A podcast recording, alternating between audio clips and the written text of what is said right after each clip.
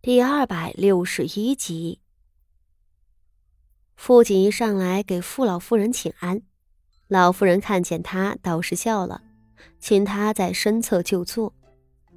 傅锦一讪讪的上来坐着，老夫人道：“你该出来走动走动了，都闷了多少日子了？虽然嫁的是徐家，倒不必这样苛待自己。”那规矩也没有这么严的。傅锦衣低头称是，缩在了老夫人的身后。梯子上站着的傅德敏正将梯子外的一个人往下推，四周宾客们喊着道：“这点钱怎么够啊？哎，张家小子呢？怎么也不露个面啊？哎，让你堂兄弟领着一帮下人奴才在门外干什么呀？”傅老夫人乐呵呵地看着这场闹剧，傅守仁则坐在南客席间，被两个同僚围着灌酒。傅锦仪低头不语，再抬头时，徐策也被一位下属捧着酒杯拉住了。只是，傅锦仪仍感觉到他那若有若无的目光正朝自己这边射过来。傅锦仪很是无语。好在徐策似乎不打算当众找他的麻烦。傅锦衣服侍着老夫人吃了几筷子热菜，倒也相安无事。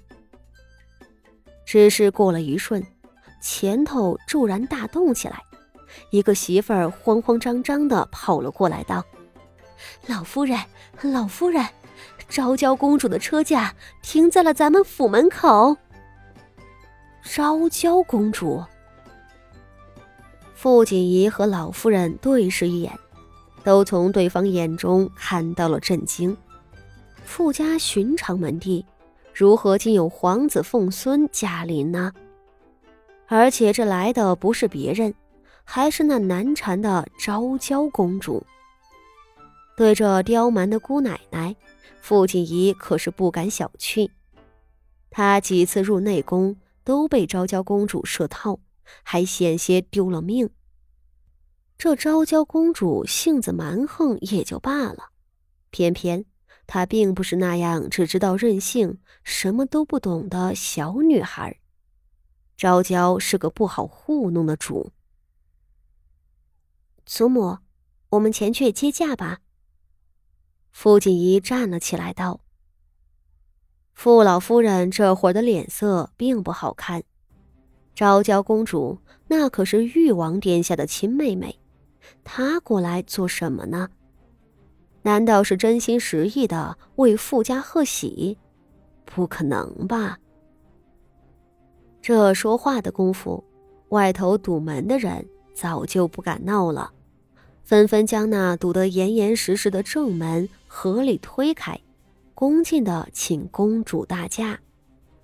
宾客们纷纷上前跪下行礼，傅锦仪和傅老夫人跪在人堆里。众人齐声给公主请安。昭娇公主很快被人扶了进来，她一双凤目扫视着院子里挤挤塞塞的人，目光从傅锦仪的身上轻慢的一扫而过。半晌，她笑了笑，：“今日是傅家的大喜日子，本宫过来瞧瞧，也凑个喜庆。”说着，朝那头跪着的徐策道：“好巧，徐家也来了。徐家即将和傅家做姻亲，自然该过来。可这昭娇公主是誉王的妹妹，她过来就让人称奇了。不论如何，众人还是忙着恭迎公主，将昭娇奉到前席上边就坐。昭娇坐着。以茶代酒，和几位前来敬酒的夫人们见了礼，随后笑道：“这傅家进来的喜事多得很，贵府的荣安县主也很快就要嫁入徐家了吧？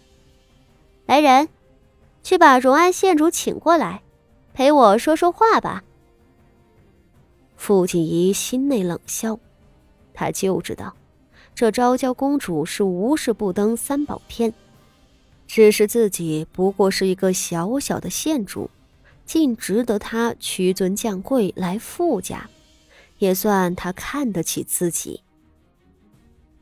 傅锦仪从人后站了起来，朝昭娇公主行礼。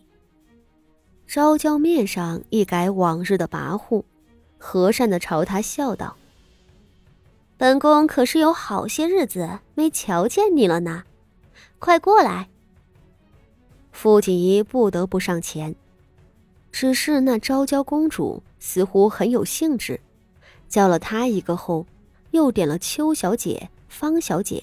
周大奶奶等好几位身份高贵的女子陪坐。昭娇公主受了众人拜见，和前头吩咐道：“这嫁娶是府中的大事，你们倒是赶紧再把门堵起来吧。”和先前的混乱相比，此时众人面上都带着恭敬肃穆的神色，并不敢闹起来。公主降临。大家自然拘束起来，哪里还敢放肆呢？便有富家的几个小厮上去把门关了，只是那两把梯子已经撤下来了。傅德敏和傅德明两位少爷战战兢兢的跪在人堆里。昭娇公主并不在意众人拘谨瑟缩的态度，她微笑着。一会儿聚精会神的看着戏台子上那两个丑角，一会儿和身侧的邱小姐说笑两句。只是很快，他指着前头道：“傅家的兄弟们呢？怎的竟不闹了？”傅德敏和傅德明两个连忙上前叩拜公主。和傅锦仪不同，他们两个一个从未进过宫，一个是年纪小。是没见过世面的，见了公主，简直吓得浑身都在发抖。傅锦仪瞧着两人忐忑的模样，暗自扶额：这昭娇公主唱的是什么戏啊？人家本是嫁娶的喜事，热热闹闹的才好。昭娇驾临后，大家都屏息凝神，不敢放肆。两个少爷。自然也不敢闹了，更遑论张家结亲的队伍等在门外，都呼啦啦的跪在地上，站都不敢站。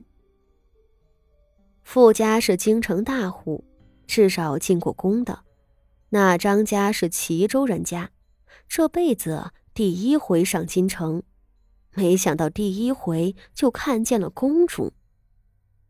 张家这样的门户。对宫里的倾轧斗争自然毫不知情，眼睁睁看着公主殿下驾到，有的惊恐万状，有的欣喜若狂，总之都没有不失神的。